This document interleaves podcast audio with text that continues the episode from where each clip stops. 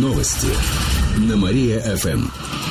Здравствуйте. В прямом эфире на Мария-ФМ Диана Богатова. В этом выпуске о событиях из жизни города и области.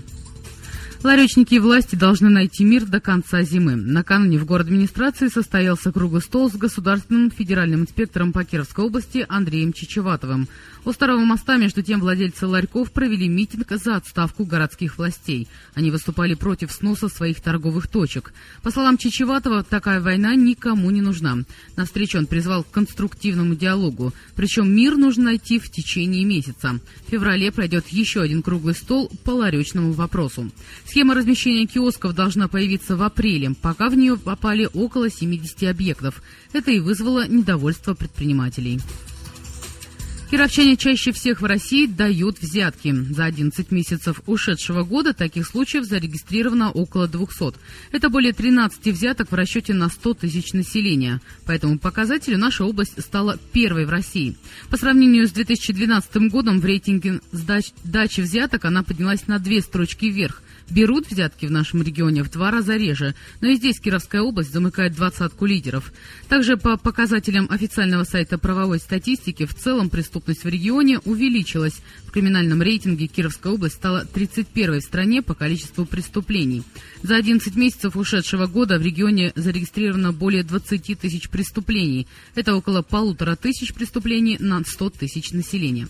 По сравнению с аналогичным периодом 2012 года ситуация в области ухудшилась. Регион поднялся в рейтинге преступности на пять строчек. Отмечу, что наиболее опасным в плане преступности стал Забайкальский и Пермский край, а самыми некриминальными оказались Республика Кавказа, Дагестан, Ингушетия и Чечня.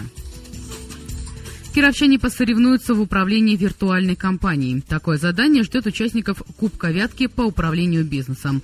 Сейчас на сайте конкурса ведется регистрация. Она продлится до 27 января, сообщает в областном правительстве. Команды студентов, госслужащих, бизнесменов, преподавателей могут попробовать свои силы. Участникам нужно будет работать с бизнес-симулятором в интернете. Это виртуальная модель компании. У всех команд будут одинаковые стартовые показатели. Более 60 решений придется принимать каждую неделю.